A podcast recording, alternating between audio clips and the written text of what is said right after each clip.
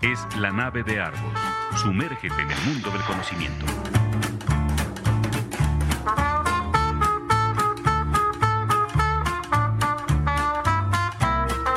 La nave de Argos. Un viaje a la cultura.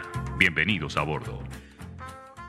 Muy buenas tardes, hoy como todos los jueves es jueves del 2021, estamos aquí en este programa número 152 de la nave de Argos, es un gusto tener aquí esta tarde calurosa de octubre a Samantha Guevara y a nuestro querido amigo Rodolfo Cuevas. Eh, también saludo a Paco Maxuini, a Marco Banzini, que nos acompañan esta tarde en este nuevo viaje de la nave de Argos con el patrocinio del Instituto Kipling y de Refaccionaria Oriental.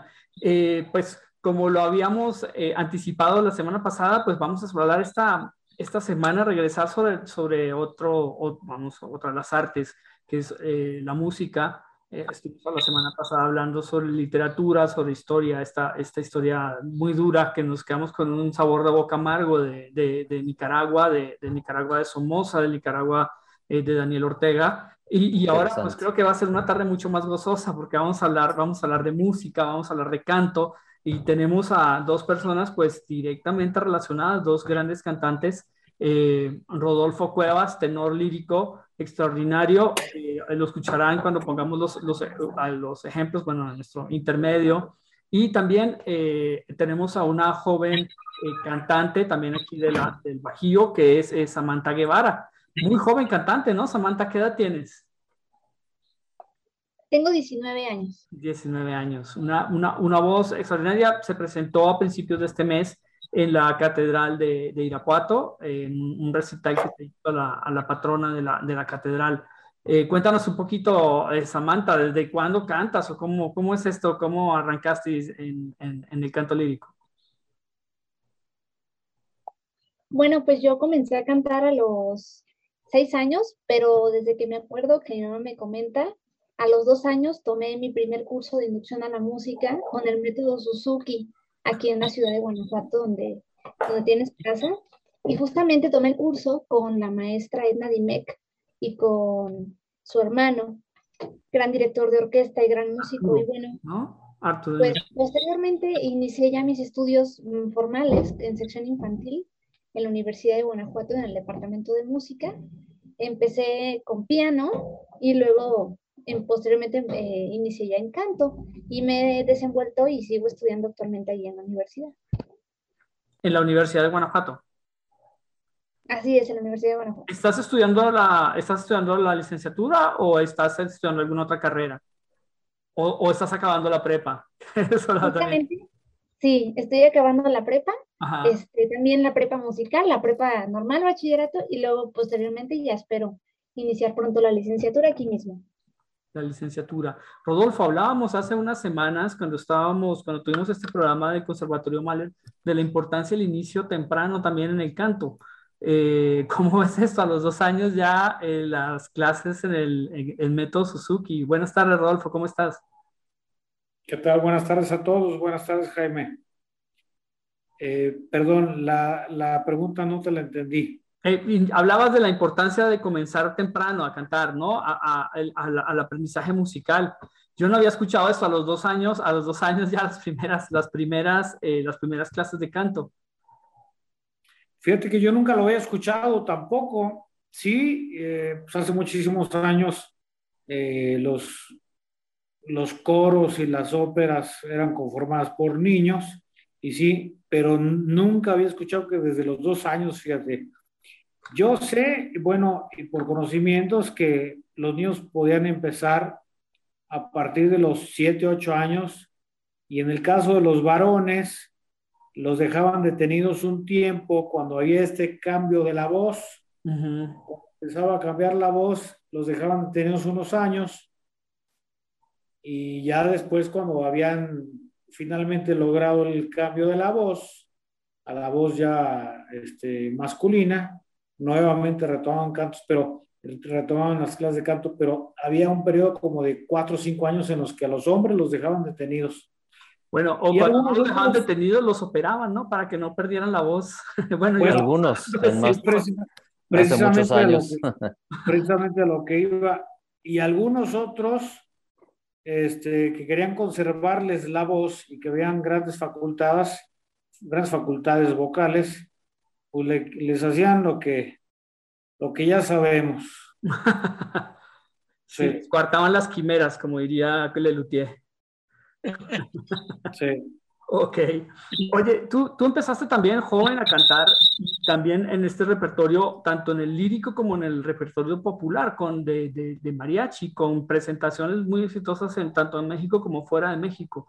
Cuéntanos un poquito de tus inicios también en, el, en, en, en la lírica, eh, Rodolfo, por favor. Fíjate que yo empecé a cantar cuando estaba a lo mejor en secundaria, pero no, nunca había estudiado canto. Nunca había estudiado música. Cuando era niño y cuando estaba como en quinto de primaria, mis papás me llevaron a clases de piano porque desde niño vieron algunas cualidades musicales, alguna inclinación musical en mí. Pero, híjole, eh, es, una, es algo que yo he repetido y por eso insisto en que la, la iniciación musical debe ser desde niño y debe ser un poquito más cuidada. Yo creo que iba toda la mañana a la, escuela en, en, primaria y después llegaba a mi casa a comer, a hacer la tarea. Y lo que todos los niños quieren es después de hacer la tarea, que ya muchos, a muchos niños nos cuesta hasta trabajo hacer la tarea, porque nos urge salir a jugar con nuestros amigos a la calle. Después de hacer la tarea yo tenía que irme a las clases de piano. Entonces, híjole, eh, para mí era muy pesado todavía echarme toda la tarde en clases de piano y este, haciendo, haciendo este, escritos sobre quién había sido Mozart, Liszt, Chopin, entonces, entonces, una de las cosas que me pasó es que yo le dije a mis papás, ya no me gusta el piano, ya no me gusta la música, porque lo que yo quería como todos los días era jugar. Pero retomé, bueno, más bien mis estudios ya profesionales, a nivel profesional, fueron cuando yo tenía 25, 26 años. Estaba yo estudiando aquí en Mirapuato, agronomía, porque pues todo mundo tenía o tiene que entregarle un título universitario a sus padres para que ahora hagas lo que quieras. Y considero eso un terrible error. Yo entiendo muchas veces la, la sabiduría de los padres de poderle otorgar a sus hijos las bases para que puedan salir adelante en la vida, ¿verdad? Pero eh, no estoy de acuerdo al 100% en que todos los niños tengan que estudiar una carrera o una licenciatura, siendo que en el caso específico mío, yo ni rancho tenía y no tenía ningún gusto por la agronomía, me gustaba la naturaleza, pero yo tenía que estudiar a fuerza algo para poderles entregar a mis papás un título para que ahora sí me pudiera yo ir a estudiar algo. Entonces, inicié tarde, ciertamente inicié tarde, 25, 26 años. Ni siquiera terminé la, la carrera de agronomía, fueron tres años y medio, hasta que dije, ¿qué estoy haciendo aquí? Perdiendo, perdiendo el tiempo, este, estudiando algo que nunca lo voy a utilizar en mi vida y que a la fecha jamás lo he utilizado. Entonces me armé de valor y me fui a la Ciudad de México a estudiar. Pero sí, como tú lo, lo dijiste hace rato, tarde, es tarde.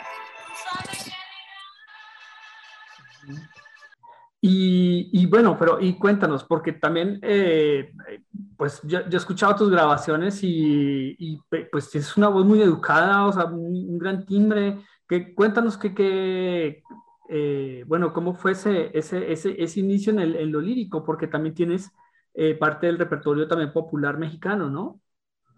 Claro, sí.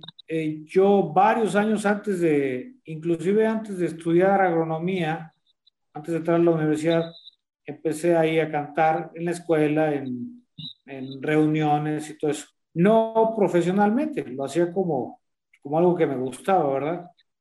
Y de repente salieron uno que otro concurso eh, cuando yo tenía como 20, 22 años.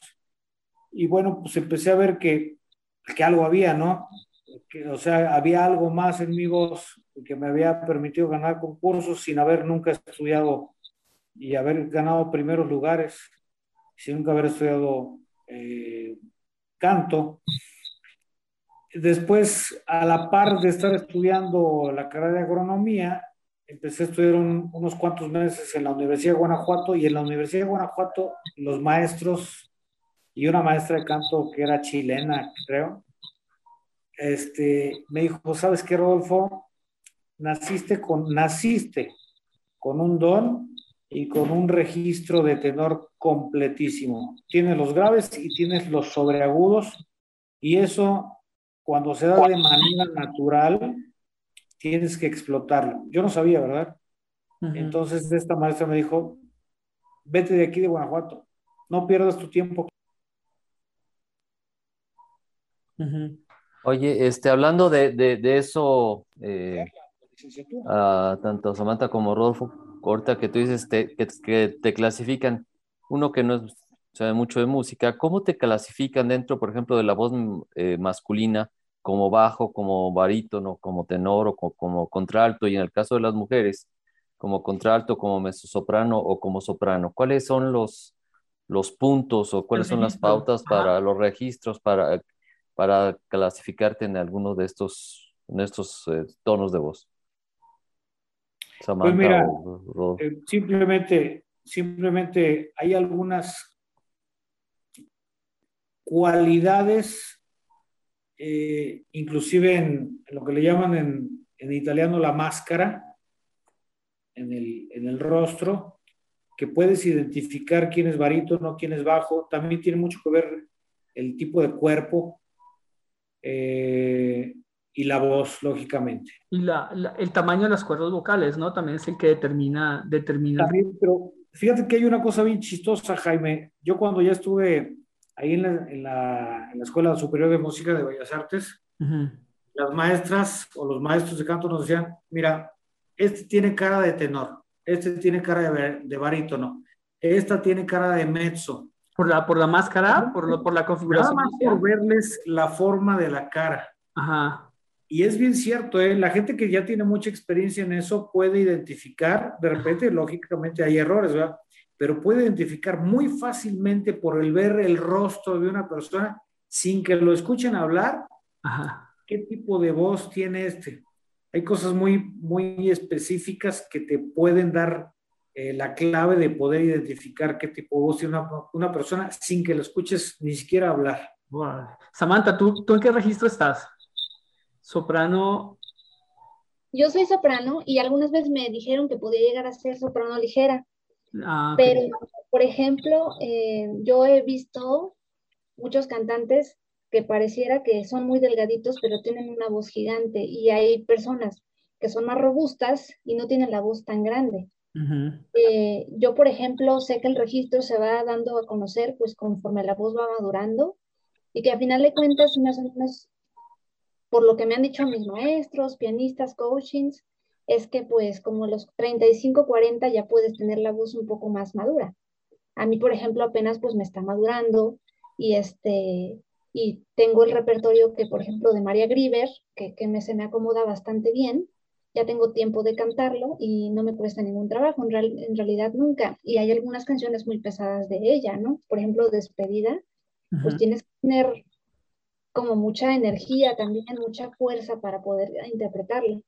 Pero yo creo que también es muy importante hacer pues audiciones para los, para los niños. Eh, justamente yo le estoy dando clases a, a niños chiquitos y pues cuando los vocalizo voy viendo qué tanto es su registro, a los seis años de edad, ¿no? Por ejemplo, más o menos están entre las notas medias y pasan un poquito las agudas y hay unos que les cuesta más trabajo. Oye, y, cantar música, por ejemplo, como dices tú, de María Grieber o, música de mariachi, a cantar una aria o cantar una ópera, ¿es también una, es un salto muy grande o, o no tanto, Rodolfo y Samantha? Bueno, a mí yo que mm. empecé con María Grieber, porque fue con lo que empecé, no me costó tanto trabajo y ahora que estoy montando eh, repertorio pues italiano, de algunas canciones italianas, este, y ahora con un poquito de áreas de Mozart, con un poquito de coloratura, sí, este, sí hay un, un brinco que tienes que, yo en mi caso sí, porque es completamente la escritura diferentísima a María Griver y a un compositor mexicano. Y, sí cambia porque también Mozart, por ejemplo, hay unas que sí me quedan todavía muy agudas, que siento que tengo los agudos, pero todavía no puedo, no están listos para dar ese paso a cantar ese tipo de repertorio. En los, en los cantantes sucede como con los escritores o con los microcuentistas que están siempre comparando a ver quién tiene cuento más pequeño. Y en este caso, eh, ¿cuál es la nota más aguda que alcanza una soprano o cuál es la nota más aguda que alcanza un tenor? Tienen ustedes eh, ya así como dices, bueno, yo llego hasta, el, hasta tal nota o, o, cómo, o cómo está Rodolfo? Bueno, en el caso, en el caso de las sopranos no sé. Pero en el caso de los tenores, por ejemplo, en el caso mío específicamente, yo la, la máxima nota o la nota más aguda que tengo en voz, o sea, en voz verdadera, porque ya después empieza, hay otro cambio, hay otro brinco. La voz de cabeza, ¿no? Para lograr los agudos más altos, ¿no? exactamente, que es como el falsete. Exacto. un falsete con mucha fuerza, pero con voz tengo un do sostenido. Pero, por ejemplo, eh, este Juan Diego Flores, que es un tenor ligero, creo que este cuate tiene un mi, o sea, tiene tono y medio más arriba de lo que tengo yo. Muy pocas cosas, muy pocas cosas para tenor tienen un mi. Eh, las, las áreas de ópera o las óperas que tienen los agudos más, bueno, los máximos agudos, por ejemplo, la que es Gélida Manina, que tiene un do, el famoso do de pecho. Uh de la hija del regimiento, tiene, creo que son 10 do. 7 dos, ¿no? Es una cosa así. Que son muy fáciles, ¿eh? Porque son brincos para... Entonces son muy fáciles esos dos, realmente. Pero de las sopranos no sé. A ver, Samantha, que nos diga. pero, otra, otra más. Eh, por ejemplo, el lamento Federico, eh, hay a veces que saltan tratan de hacer ese fa, eh, a llegar al fa así altísimo para, para, para el, la parte final del área. ese también es voz de cabeza, ya es como un extremo ya para, para tenor, un extremo máximo. Fa. Mi fai tanto vale, ay me. Pero antes de eso, ¿eh? Lei sempre lei mi parla al cor, fatale visión mi lascia. Ahí, ahí. Y algunos. ¡Ah! Mi fai tanto male. Ay, me. Si algunos se van todavía más arriba. Ajá. Allá ah, con palomazo y todo, no pueden negar aquí. Esta, en, esta, en este número 152 de la nave de Argos. Ah, este Camarena, que canta, que canta, yo creo que es de los mejores tenores que hay, si no me equivoco. Yo he oído ya dos, tres veces que en, en, la ópera allá en, Nueva York lo hicieron repetir un, un, do sostenido de una de las, de las eh, óperas, porque muy, muy pocos tenores eh, en esa ópera lo alcanza, y él lo hicieron repetirlo dos, tres veces. No, no sé ahí cuál, qué es, eh, hasta dónde llega eso sí, a Javier este, lo hicieron repetir y estuvieron cinco minutos de pie aplaudiéndole. se pusieron de pie y, grandes comentarios, porque de hecho ya le dieron creo que uno de los títulos de los mejores tenores del mundo ahorita. Sí, porque va a ser difícil, ¿no, Rodolfo? En el caso del hombre, alcanzar esos este, tonalidades. No es, no es difícil y menos en tenores ligeros como Javier o como Juan Diego, porque tienen una facultad padrísima de esa voz de cabeza o ese falsete, meterlo reforzado. La voz de pecho, el do, el famoso ese do de pecho, sí hay algunos que lo dan con el pecho, pero ya tiene que ver, es un, es sano ya cuando empiezas por ahí del sol o el la, eh, es sano para tu voz empezar a meterle la voz a la cabeza, que es como si fuera, tiene casi un 70% de falsete y un 30% de voz. Es como si metes la, sexta en tu coche.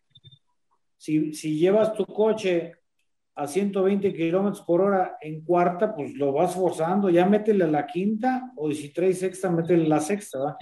Entonces, en la, en la voz hay que hacer también esos cambios. En el caso del tenor, de los tenores específicamente, hay dos cambios, el registro grave, el registro medio y el registro ya agudo, que es el de cabeza. Entonces es sano eh, saber hacer los cambios en el momento justo, porque pues, así se prolonga la voz este, y te permite cantar muchos, muchos años y tener una carrera larga, como lo hizo Kraus, por ejemplo. Kraus siempre mantuvo su voz, este, tenía setenta y tantos años y seguía cantando precioso este señor. Sí, sí. Eh, eh, aparte también está el repertorio, el repertorio que abarcas, ¿no? Que, está, que se adapta, claro. a tus cualidades. Y Samantha, ¿tú a qué nota llegas? Yo llego hasta el mi sobreagudo. Wow. Sí. Ok. Y es diferente ahí, eh, cuando es soprano o tenor, es diferente la forma de cantar o básicamente son los mismos, son los mismos principios. Ahí en este caso sería decirlo, ese e, es unisex, ¿no? O, sea, utilizan los mismos registros, ¿no? De este pasallo de, pecho a cabeza, ¿no? Sí. Funciona igual.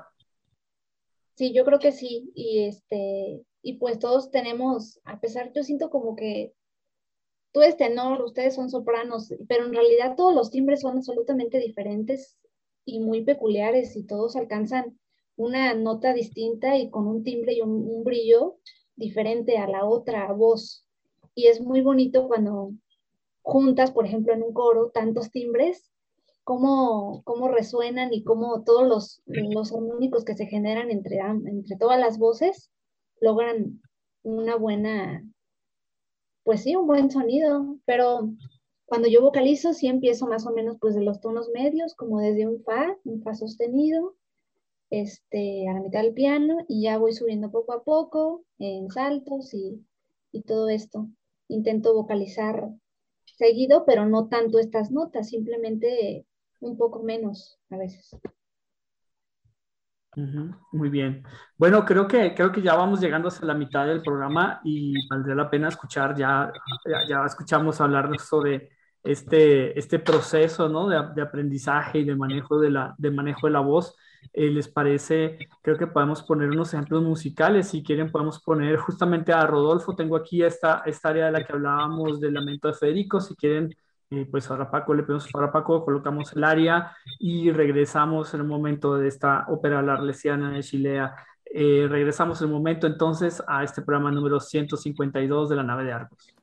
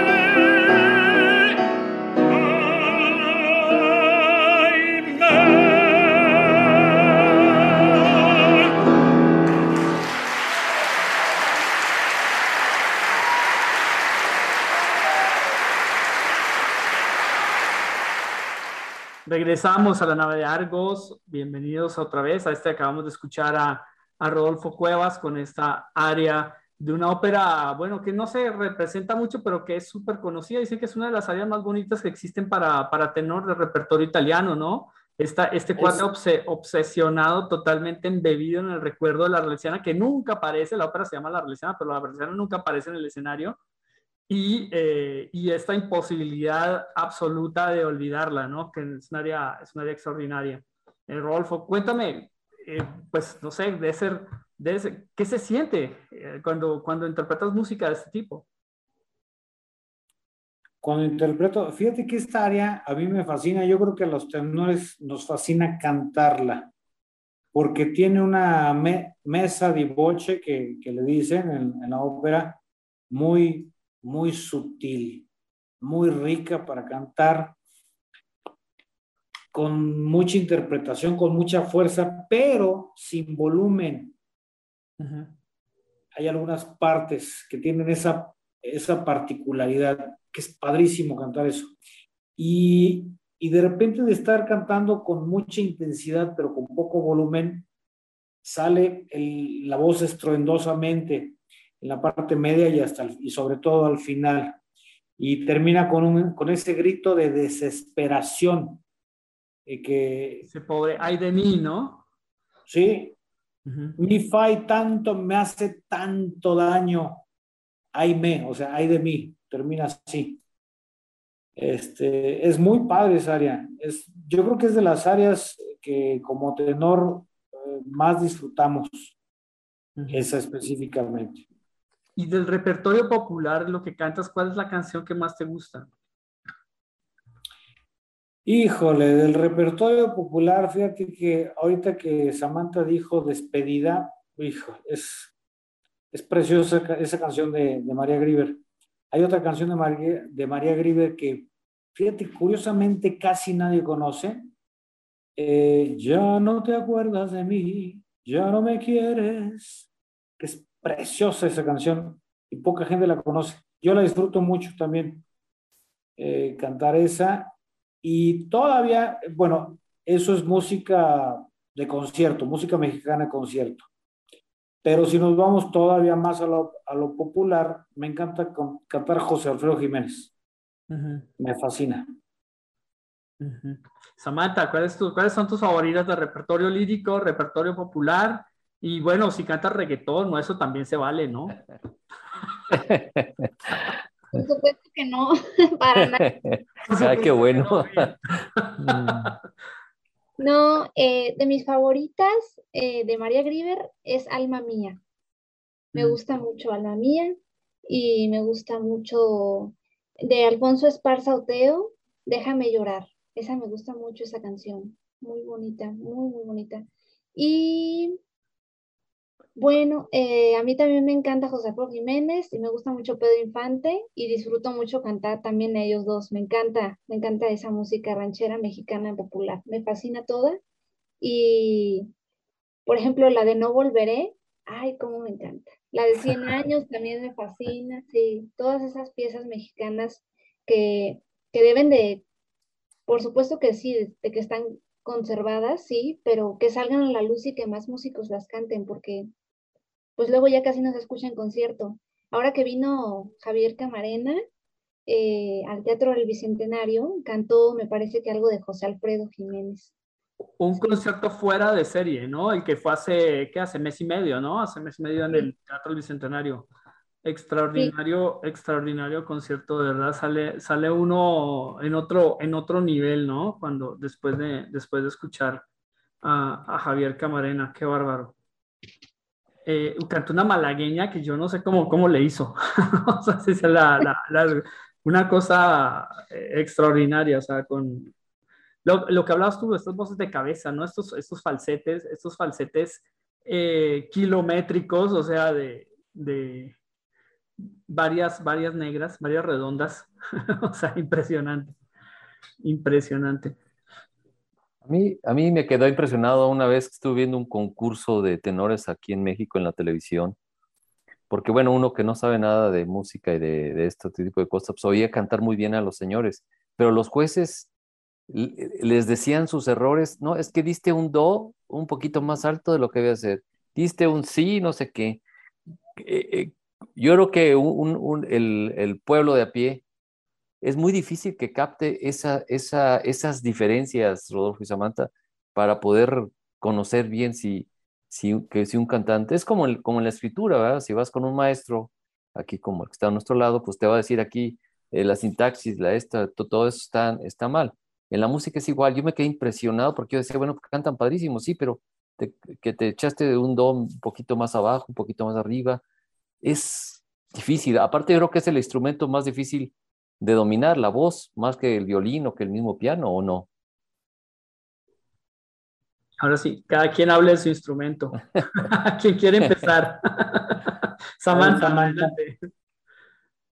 Ah, pues me parece que todos los instrumentos tienen sus, sus cualidades y, todos tienen que tener su forma de estudio y todos tienen sus, sus cosas complejas, ¿no? El piano también es una cosa a mí que me fascina.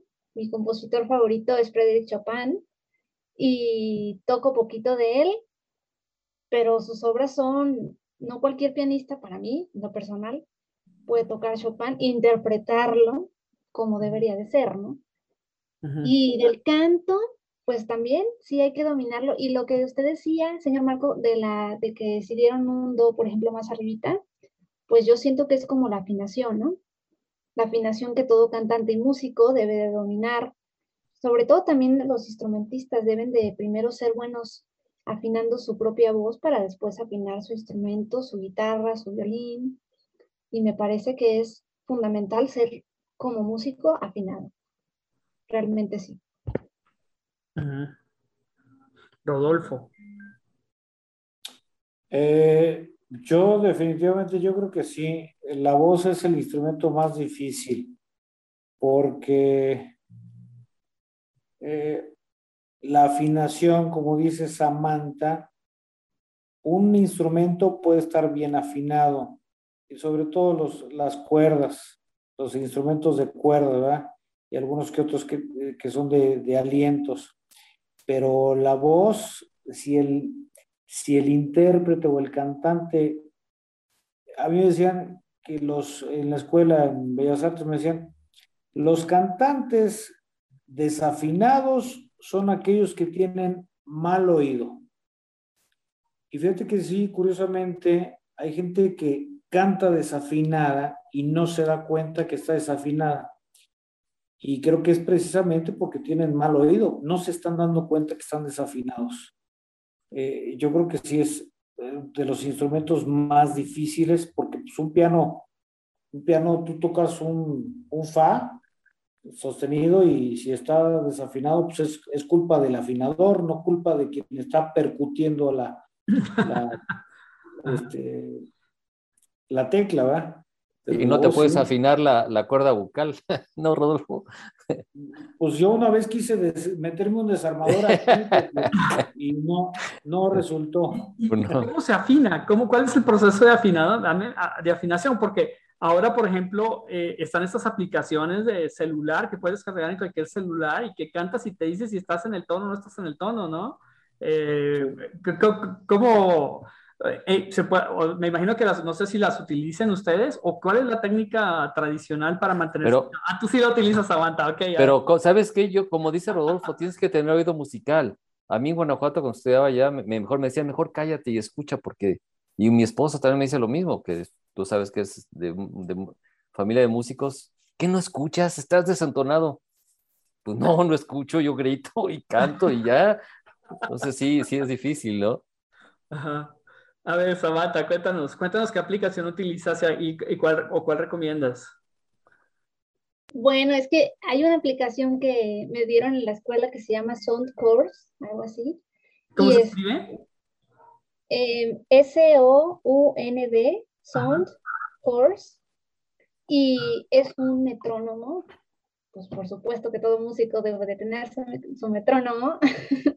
y hay un afinador también y es muy bueno porque pues hablas, tan solo hablas, te quedas tantito y te dice que no te estás este, diciendo. Por ejemplo, ahorita yo di un mi, aquí lo ve.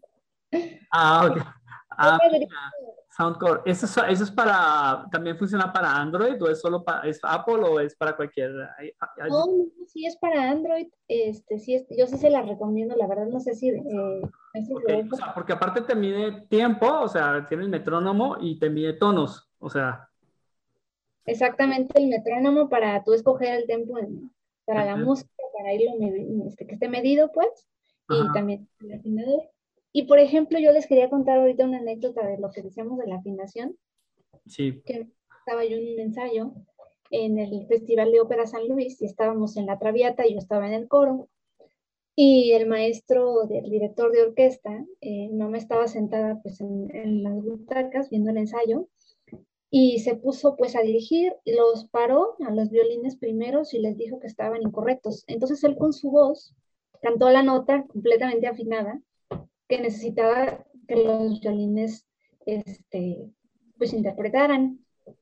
Y mamá me dijo que se quedó impresionada porque hizo un, un sobreagudo el hombre, pero impecable. o sea, y todo director de orquesta también tiene que estar afinado, tiene que conocer exactamente pues todos los instrumentos y dominarlos para, para decir y definir, ¿sabes qué? Te falta esto, súbele esto, y pues ya hay las cosas técnicas, pero se me hizo muy padre como cómo los corrigió y pues tuvieron que, que afinar otra vez el violín.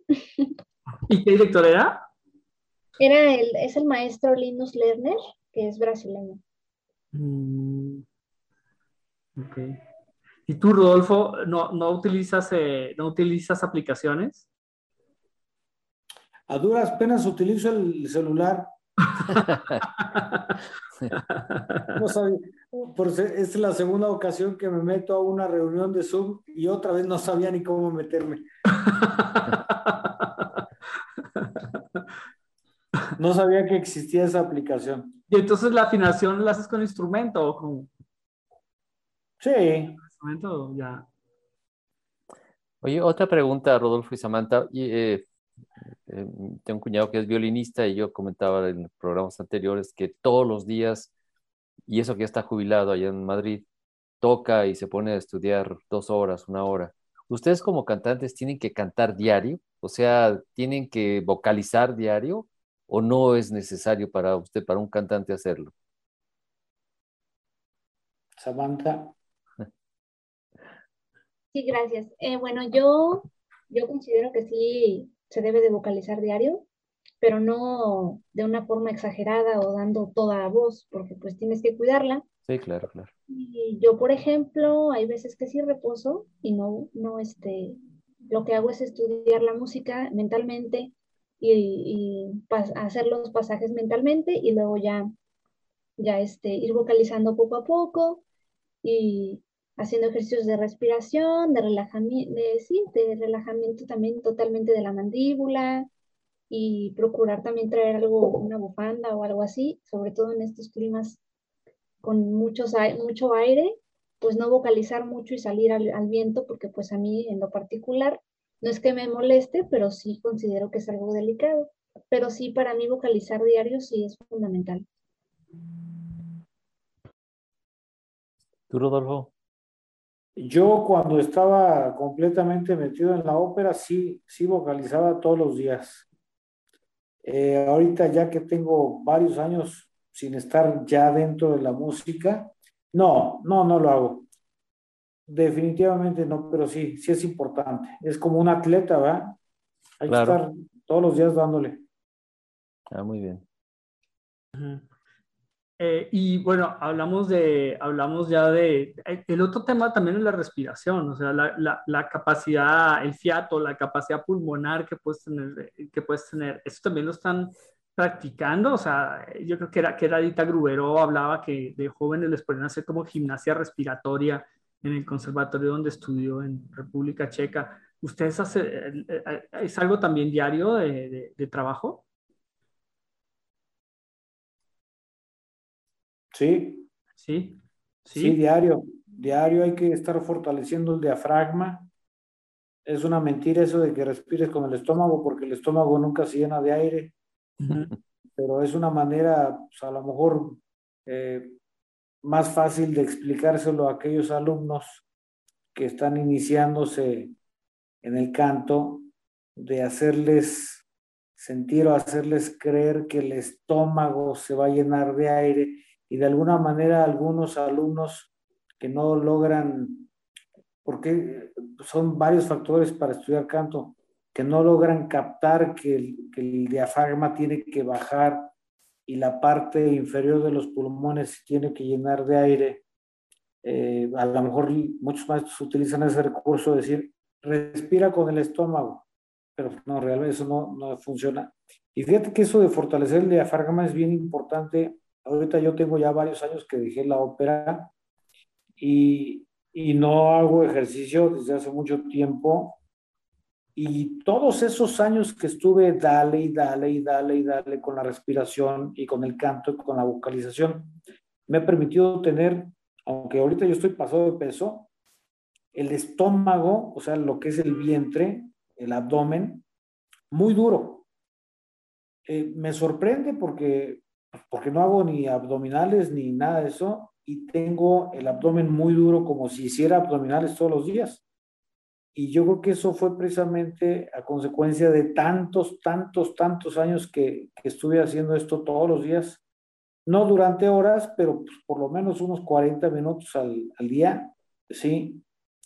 Y, y sí, es, la respiración es parte fundamental también para fortalecer el diafragma y para saber cómo respirar, para tener mayor capacidad pulmonar, lo que tú dices, lógicamente, pues los pulmones se van cada vez ampliando y cada vez ampliando más y más y tienes más capacidad de, de almacenar aire en ellos. Samantha. Sí, gracias. Eh, yo tengo un, un, amigo que es tenor él hace natación, él nada mucho y está muy robusto ahora porque nada hace mucho tiempo y tiene una caja torácica fabulosa y me parece que la natación también es un deporte muy recomendable para cantantes y también trotar, hacer ejercicio, caminar mucho y todo pues todo, todo que tenga que ver con la respiración también eso que decía Rodolfo de, que no hacía abdominales. Yo tampoco, por ejemplo, no puedo hacer abdominales, ¿no? Pero lo que hago es, pues, trotar, caminar mucho y pues respirando con la nariz, ¿no? Y, relajando, siempre intento pues respirar profundo para, este, después de un, largo tiempo, pues de haber eh, caminado, pues logro hacer frases más largas, musicalmente hablando, y tener más apoyo en la voz. Yo tengo una pregunta. Este, ahorita hablaron de capacidad torácica. Ve a uno los tenores, vamos a ir antiguos, como Pavarotti, pero si ves a carreras o ves a otro, o en las mujeres también, llama la atención. Antes yo lo poco que veía de ópera, hasta que acá me, fue eh, metiendo a la cuestión de la ópera un poquito. También ya ves mujeres con, con no tan robustas, vamos a decir, que también dan que cantan, qué, o sea, qué, a, lo que voy, eh, a fin de cuentas, es qué tan importante es la capacidad torácica, si es una persona delgadita o es una persona con una espalda de un metro, ¿verdad? no, no sé, tanto en hombres como en mujeres. Yo creo que yo creo, durante todos los años que vi, que el cantante específicamente era muy descuidado. Eh, muy descuidado con su persona. O somos muy descuidados. Eh, nos, los cantantes se daban el lujo de estar pasados de peso, de no hacer ejercicio, de, de no cuidarse. Y yo creo que ahora ya las exigencias en la ópera han sido otras. Ya yo he visto últimamente que ya los cantantes pasados de peso ya no les dan muy fácilmente trabajo. Bueno, eh, eh, este, se vive en la época de la tiranía de los directores escénicos y ya no de los directores de orquesta, ¿no? Claro. por, eso.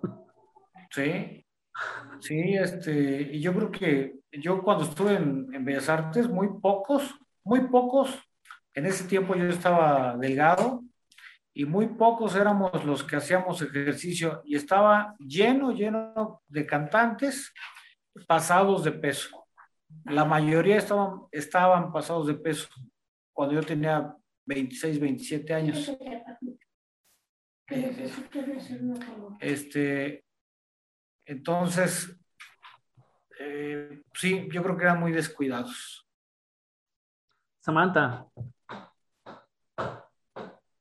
por ejemplo, María Calas, pues no era una mujer robusta, era demasiado Era hasta puedo pensar como que se veía muy frágil en el escenario, muy chiquita, ¿no? Y el vocerrón que tenía. Yo creo que también tiene que ver, pues, cada, que, que cada cuerpo y todos, este, seamos cantantes o músicos, somos diferentes y todos tenemos capacidades diferentes y a todos nos funcionan diferentes métodos. Por ejemplo, hay un, hay un barítono que se llama Charles Oppenheim, que él comenzó a cantar a los 45 años de edad. Y, justamente él tiene una voz, su timbre de voz cuando habla es muy grave. Y hasta asusta, ¿no? Porque es así demasiado grave. y, una vez mm, platicó pues estábamos ir a, ver la ópera, pero pues nunca se imaginó que iba a ser cantante. Pero resulta que lo invitaron a hacer una audición porque tenía la complexión física que el director escénico y el director de orquesta estaban buscando. Pero dijo, pero ¿cómo me van a admitir si yo ni siquiera músico soy? ¿no? O sea, conozco un poco, pero no sé ni cantar. Pues que se lo llevaron a la audición. Es editor de la revista, era, fue editor de la revista de Pro Ópera, ¿no? Y así es, el maestro Charles y, y que lo seleccionaron y empezó y pues se le da solo por su talento, por su magia que tiene y, y, es totalmente un personaje en el escenario, ese, ese señor. sí, lo hemos visto aquí en, lo hemos visto en el Teatro Bicentenario. Sí, parece como antiguo, a mí se me figura, tiene absolutamente todas la, las características de un cantante de antes, a mí se me figura, y fíjense, pues toda su vida sin cantar y de repente lo aceptaron y ahora ya es hasta famoso, ¿no?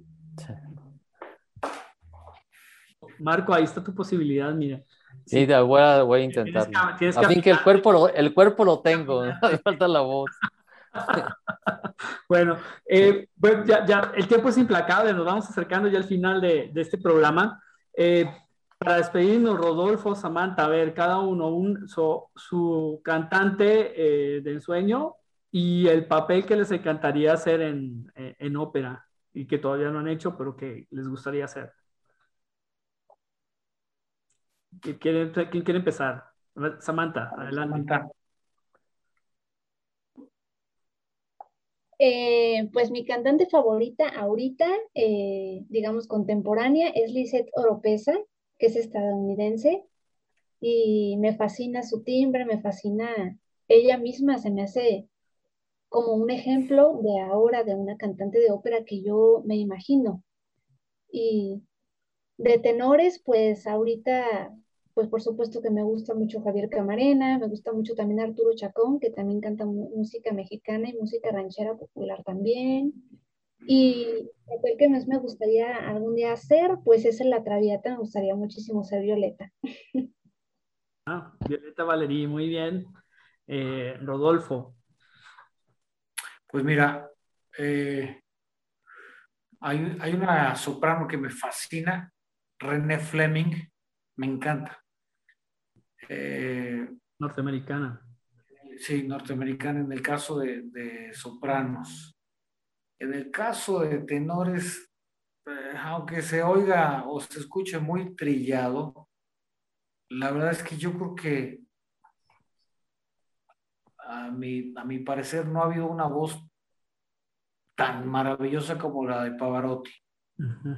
Eh, yo, yo cuando hablaba yo para Pavarotti, cuando hablo de Pavarotti es como si estuvieras, eso sentía yo cuando escuchaba la voz de Pavarotti, como, como si la electricidad estuviera cantando, es electrizante la voz de Pavarotti, maravillosa, a mí se me hace maravillosa.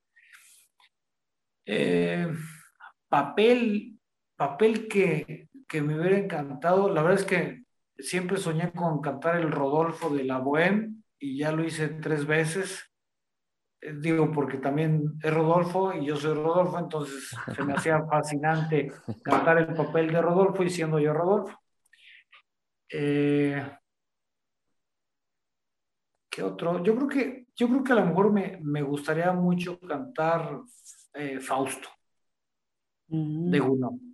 Nunca lo he cantado, nunca lo canté canté este, Elixir, canté Traviata, canté Romeo y Julieta, estuve también en Turandot, en la Bohème, mm, pero yo creo que me, encantaría cantar Fausto. Sí. Mm, muy bien. Padrísimo. Muchísimas gracias Muy interesante. por su tiempo, por compartir sus experiencias. Nos vamos a despedir con un Caro Mio Ben, cantado por Samantha Guevara, que tenemos una grabación. Eh, esa ¿Nos cuentas un poquito de la grabación, Samantha? Está en redes también, si la quieren escuchar. Ah, eh, me parece que sí es la, eh, la, que estoy pensando en el Museo Iconográfico de Quijote. Hace dos años, ¿sí? Me iba a eh, no, estás en un templo en un, con un órgano, acompañado con órgano. Ah, no, entonces, ¿sabe qué? Fue ahorita en septiembre, me parece, en el oratorio de San Miguel. Es que estuve, estuve en el oratorio de San Miguel y estuve en la parroquia de Nuestra Señora de los Dolores en Dolores Hidalgo.